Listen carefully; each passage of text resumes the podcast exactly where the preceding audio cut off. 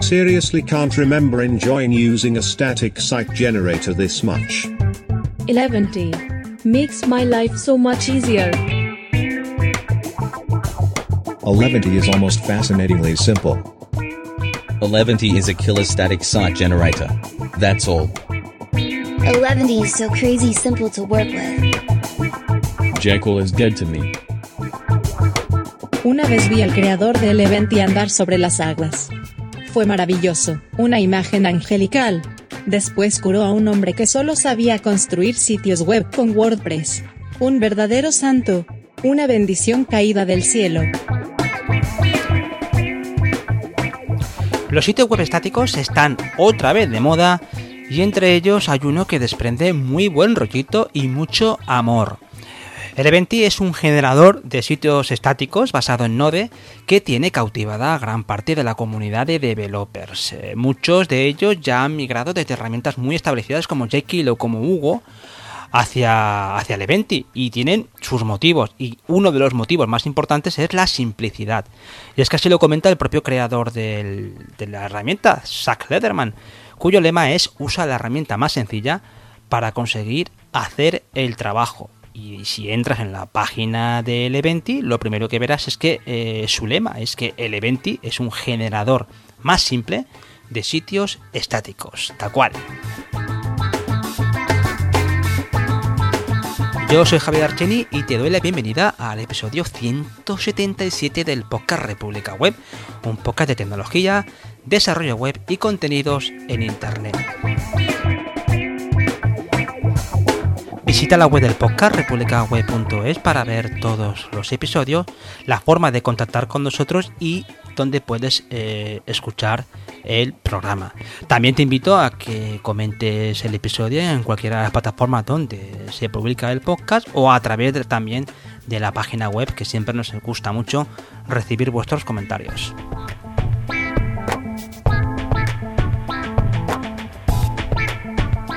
Es que eh, el Eventi eh, ha tomado eh, al asalto eh, lo que es el abultado mundo de los generadores eh, estáticos de sitios web.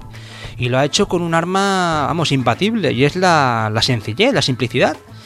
Los, los CMS, como ya sabemos, los CMS y esas librerías tan potentes de frontend, eh, tienen, tienen muchas capacidades, tienen un montón de opciones, pero al mismo tiempo tienen un punto, varios puntos débiles. Entre ellos está que generan muchísimos, muchísimas peticiones, generan, no es que generen ellas las, las propias plataformas, pero sí que es cierto que esas, esas herramientas de, de una forma genérica eh, hacen que los sitios web pues, sean bastante pesados, eh, generan muchas peticiones, eh, los recursos cada vez eh, se, se intenta poner cada vez más cosas, generan sitios web muy pesados con muchos megabytes por página y que hacen que el hecho de mostrar solamente una página implique cargar todos los recursos que involucra el sitio web.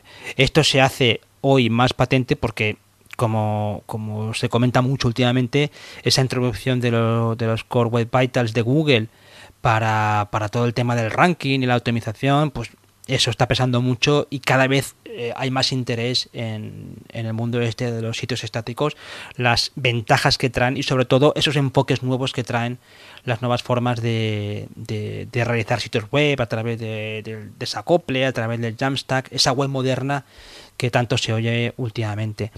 El caso es que ya lo hemos comentado aquí en el podcast en alguna ocasión, hemos, hemos hablado de, de los sitios estáticos y también hemos hablado de que muchas páginas es que son carne de estático, es que son mm, es que se prestan a lo estático. Pensemos en las, eh, las famosas páginas de aterrizaje, eh, pensemos en, en blogs, pensemos en páginas corporativas, incluso en páginas personales, que son, son sitios que se prestan mucho a, a- a contenido estático, que se crea una vez y es muy difícil que tenga un- una que tengan una, una actualización. Incluso si la tienen, a veces esa actualización pues, o la hace el propio encargado del sitio web o, o- es muy esporádica, con lo que tampoco implica que tengas que tener detrás una estructura muy grande para gestionar el contenido. El caso es que las- la, la- la gran ventaja de los sitios estáticos, como ya comentábamos en ese episodio que hicimos, es que entre varias ventajas, una es que te ahorras mantenimiento y al mismo tiempo eh, también ganas seguridad. Eh, otro aliciente de, que es indudable que traen o, las ventajas que traen los sitios estáticos, eh, unos alicientes también viene porque eh, los servicios como los GitHub Pages, los Netlify, Cloudflare, Vercel, pues han traído muchas ventajas también para poder realizar los sitios estáticos. Han propiciado que puedas desplegar el código a través de sus herramientas, con lo que es una gran ayuda a la hora de, popularizar también los sitios web estáticos. Ya no es aquello de generar un sitio web estático, lo cuelgo en un S3 o lo cuelgo en un servidor web y se acabó, sino que tienes un pipeline que se llama, tienes una capacidad de generar una línea completa de trabajo que estas herramientas, estos servicios te proporcionan muchas veces incluso de manera gratuita. El caso es que lo que, lo que comento, eh, no hace falta que tampoco utilices esos, esas herramientas, esos servicios para hacer una página estática. Que ofrezcan muchas cosas es indudable, pero ya digo que eh, lo que proporciona el Eventi, eh, sobre todo es flexibilidad. Si tú quieres cargar tus archivos estáticos en un servidor web, no tienes problema. Que lo quieres hacer a través de Netlify y quieres crear funciones en la nube y quieres hacer despliegues automáticos, ahí lo tienes. O sea, que, que gran parte de... No, se trata de que el Eventi involucre unas herramientas determinadas, sino que, eh, como comentaré después, el Eventi te permite que eh, sea una solución o muy sencilla o además pueda ser una solución que sea la puerta de entrada a, nuevos conceptos o cosas eh, novedosas o, herramientas novedosas como puede ser el Jamstack o puede ser eh, las funciones de servidor, esa, esa forma de hacer la web moderna que ahora cada vez está más en boga.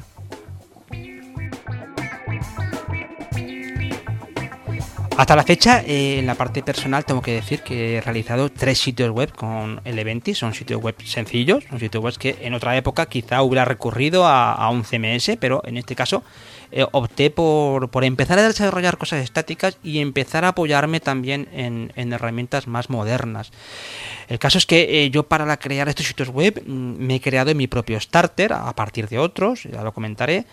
Y ese starter me sirve de punto de partida como un entorno en el que yo puedo tener mis herramientas ahí metidas para poder realizar, gracias al Eventi, esa transformación de, esa entrada que hago de datos para producir una salida. ¿no? Y eso ya veremos cómo facilita mucho el producir el contenido. Yo reconozco que el Eventi, advertencia, eh, para empezar, no es una herramienta que considere que sea para principiantes. Me cuesta ver que sea una herramienta que alguien que no tiene conocimiento de desarrollo web se vaya a meter, con lo que no es una herramienta que haga sombra a los WordPress, no es una herramienta que haga sombra a, las herramientas de este tipo Webflow, es una herramienta más bien pensada para developers. Tiene mucha línea de comandos, eh, implica tener una, una, comprensión de lo, que, de lo que estás armando, en pocas palabras, eh, y por tanto creo que cuando eres una persona que está acostumbrada al desarrollo, a estimas o agradeces muchísimo todo lo que ofrece eh, el Eventi, aunque lo he comentado alguna vez, creo que el Eventi es una gran alternativa para dar clases de desarrollo web. O sea, creo que es, al igual que comento que no es para principiantes, sí que digo que es una herramienta que puede estar muy bien para que gente que da clases, como por ejemplo Andros, da clases de desarrollo web, desde cero, tutelando al alumno, pues vaya explicando paso a paso cómo, cómo desarrollar un sitio web con una herramienta como el Eventi o similar, porque aprendes desde la composición HTML, aprendes muy bien a armar el sitio web, como decía, a ver, eh, a, entender muy bien lo que está pasando con el sitio web. Y eso me parece muy positivo. La cuestión está que eh, en este episodio me gustaría repasar lo más destacado que tiene el Eventi. Esto ya lo he contado así por encima en mi propia página web, en javiersini.com, que dediqué un, artículo a esta herramienta así por encima para eh, contar todo lo que ofrece el Eventi y por qué el Eventi considero que es una, gran herramienta de desarrollo web. El primer punto que yo quiero destacar en todo esto es que el Eventi es una herramienta, lo decía al principio, es una herramienta de JavaScript, es una herramienta basada en Node, con lo que ya de, por sí que tengas claro que tienes que tener un conocimiento mínimo de JavaScript para poder utilizarla. Sería difícil o me costaría ver que una persona que no sepa nada de JavaScript se meta, se meta en faena. Lo primero que llama la atención del Eventi es el nombre, ¿no? El Eventi eh, de 11, esto viene de ni más ni menos que de los 11 lenguajes de plantilla que soporta. Soporta de, propio, vaya, de, propio HTML, pasando por, por bueno, nuestro venerable Markdown, eh, Liquid, eh, Nanjax, eh, Mustache, Pack, Hamel, eh, literales de JavaScript, o sea, tiene un montón, tiene 11 lenguajes que soporta para traducir. O sea, es como, es políglota, es una es un 13SPO del, del desarrollo web estático, ¿no? O sea, que todo lo interpreta, todo sabe cómo interpretarlo y todo lo escupe. ¿Esto es necesario tanta, tanta, tanta, tanta historia?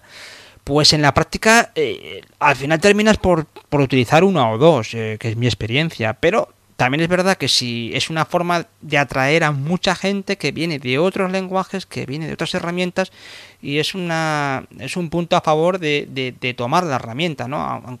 Todo el mundo más o menos se maneja con JavaScript en este desarrollo web, pero si vienes de un lenguaje en particular de backend, si has utilizado algo como por ejemplo como Liquid, si vienes del mundo de Ruby, pues ahí tienes una, un aterrizaje más suave, con lo que creo que es un acierto muy muy es un acierto muy bueno por parte de, de Zach Letterman el, haber creado una herramienta que acoja a tantos lenguajes de plantilla.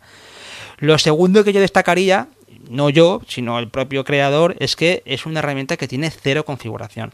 Y es que esto te ofrece libertad completa para configurar desde cero lo que necesites. Y tú cuando entras en la documentación del Eventi te darás cuenta de que el Eventi simplemente es crear un, NPM, un comando NPM y, traduce un, un, Markdown y ya está, son tres líneas. O sea que a partir de ahí te darás cuenta de que no hay grandes herramientas detrás, no hay una configuración muy compleja, sino lo que tienes es un, un, vamos, un archivo de configuración nulo que no existe y por tanto a partir de ahí lo que tienes que construirte. En la práctica creo que lo más común es crear eh, un sitio desde un starter que se llama, ¿no? Crear un sitio, de, tú te creas una herramienta o recurres a herramientas, un starter que ha creado alguien en torno a la herramienta y a partir de ahí pues crea una estructura. Una estructura que tú puedes también volver a personalizar, pero ya depende de ti, ya es tu configuración. Toda esa configuración eh, se hace a través de solamente un archivo y es el archivo .eleventi.js. Ese archivo es el que, se el que gestiona, ya digo, cómo vas a personalizar todos los aspectos de la traducción, de ese input que hace la herramienta a todo lo que saca eh, a través de eh, el output que saca a través del proceso de compilación.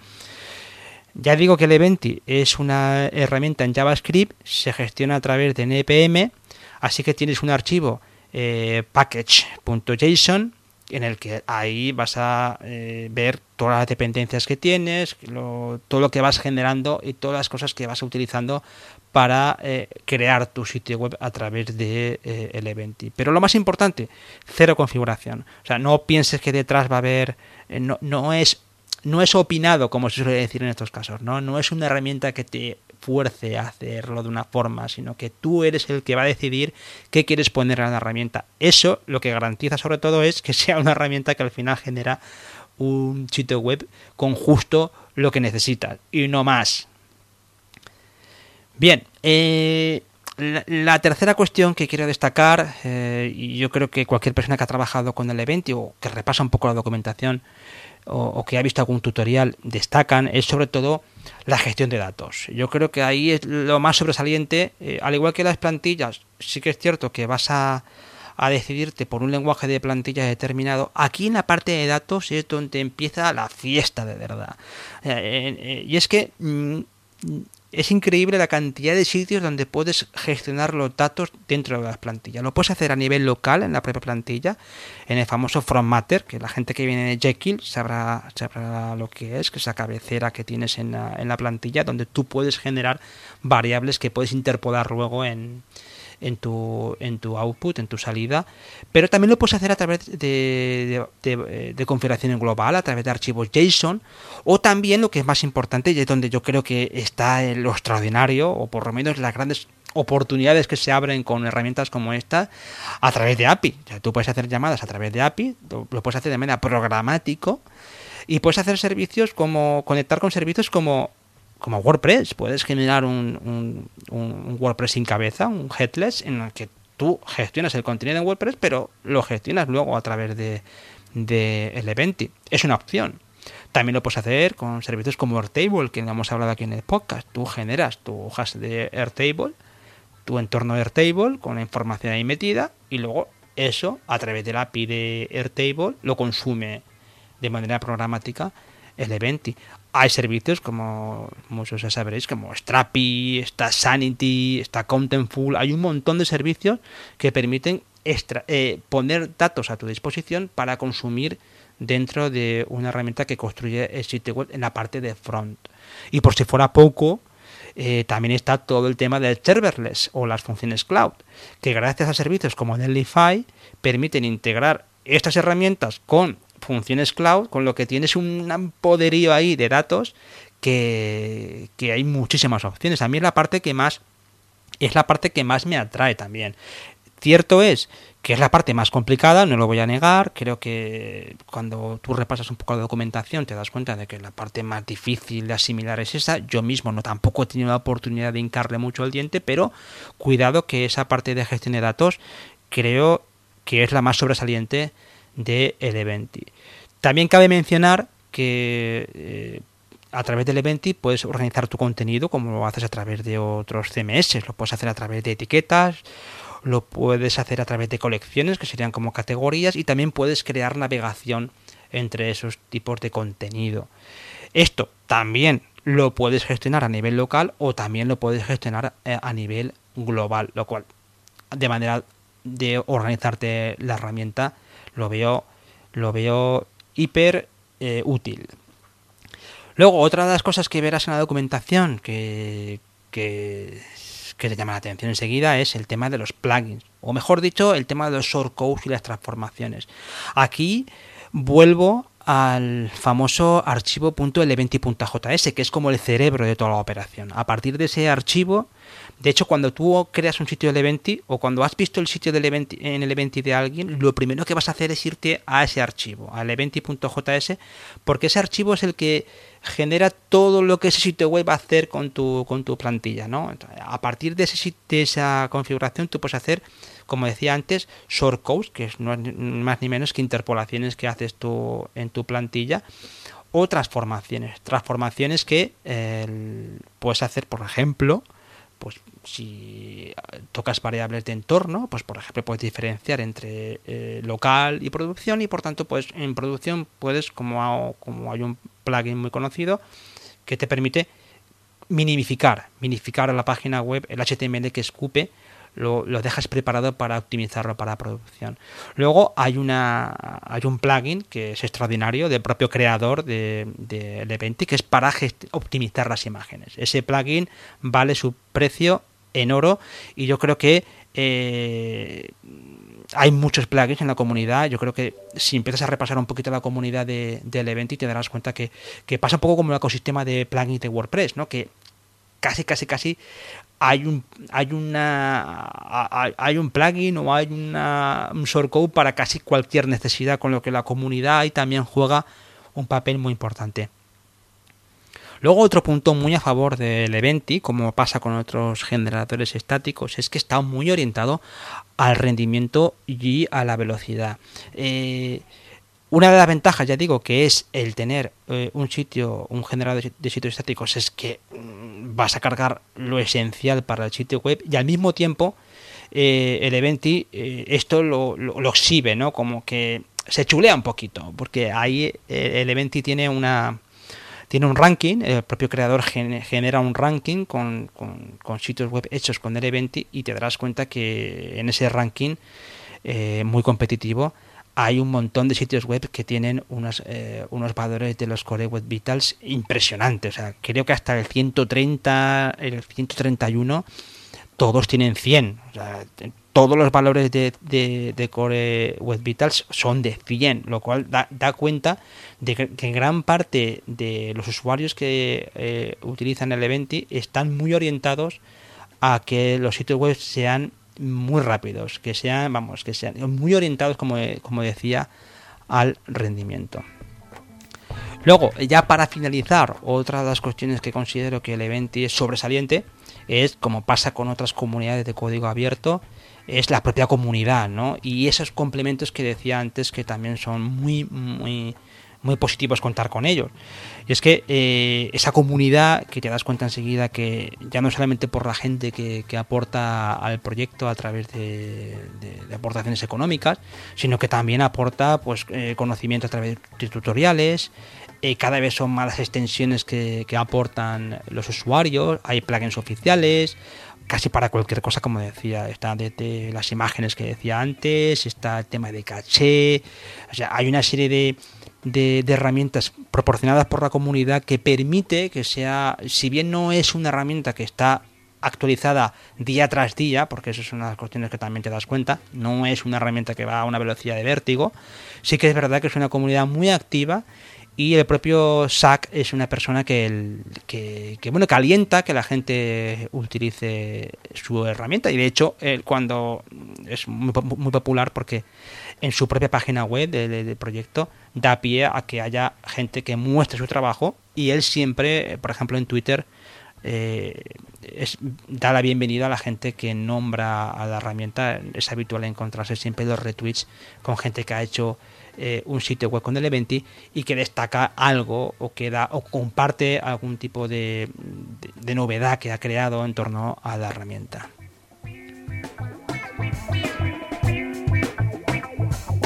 Bueno, y como conclusión de este, de este mundo del Eventi, decir que yo creo que el Eventi es una herramienta eh, muy elegante, es una herramienta extensible y que además eh, proporciona un control Mm, formidable de tu entorno de desarrollo. Ya digo que aunque puedas usarla para hacer un sitio web estático de toda la vida, eh, esa combinación que tienes con la posibilidad de engancharlo con Netlify o con Vercel te ofrece eh, una secuencia ideal para desarrollar sitios web modernos y sobre todo, como, como he estado comentando, orientados al rendimiento y la productividad. Yo en lo personal eh, me queda seguir explorando cómo integrar el Eventi con soluciones externas de datos, con, el tema de API y sobre todo también con, gracias a Netlify, con, por ejemplo, con las Netlify Functions, que es, es la, ese famoso serverless que tantas opciones te puede dar para crear eh, sitios web eh, que no dependan tanto de, un servidor o, que, que, estén más desacoplados. ¿no? En las notas del episodio dejaré eh, algunos recursos de interés para aprender el Eventi o, gente que me parece que es muy interesante seguir para, para aprender sobre la herramienta y también eh, os recomiendo que sigáis de cerca tanto el proyecto como al propio creador, a Zach Lederman. Bueno, y con esto, eh, hasta aquí el episodio del Eventi. Muchísimas gracias por escucharnos. Ya sabéis que nos podéis encontrar en la página web del podcast en republicaway.es, donde encontraréis todos los episodios y la forma de contactar con nosotros. Si queréis contactar con nosotros, nosotros encantados eh, siempre de que, de que dejéis vuestra opinión, alguna experiencia. Nos encanta que contactéis a través de la página web o también nuestro Twitter o nuestro canal de Telegram y también nuestro grupo de malditos webmasters en Telegram. Eh, también agradecer a las personas que aportáis eh, en Buy Me a Coffee desde 3 euritos podéis eh, ayudar al contenido que se genera en este podcast con esas aportaciones y a mí me encontráis en javierarcheni.com, de desarrollo web y eh, contenido en internet. A Andros lo encontráis en programadorwebvalencia.com y en idecrea.es para temas de formación. A David Vaquero lo tenéis en cursodesarrollo.com y en su propio canal también de YouTube de curso de desarrollo y Anthony Getchell en ccsolutions.io para temas de nube y de eh, DevOps. Nada más, con esto os mando un gran saludo y os espero en el próximo episodio. Muchas gracias por escucharme y hasta la próxima.